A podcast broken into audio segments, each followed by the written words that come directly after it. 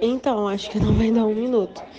Vou falar de turismo sexual e aí eu vou falar do aparelhamento da exploração sexual de adolescentes a partir do turismo em zonas urbanas.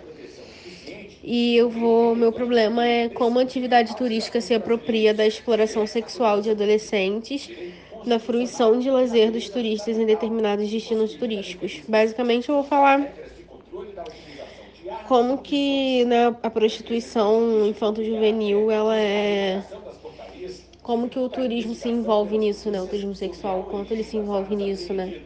E quanto ela, ele se apropria dessa exploração.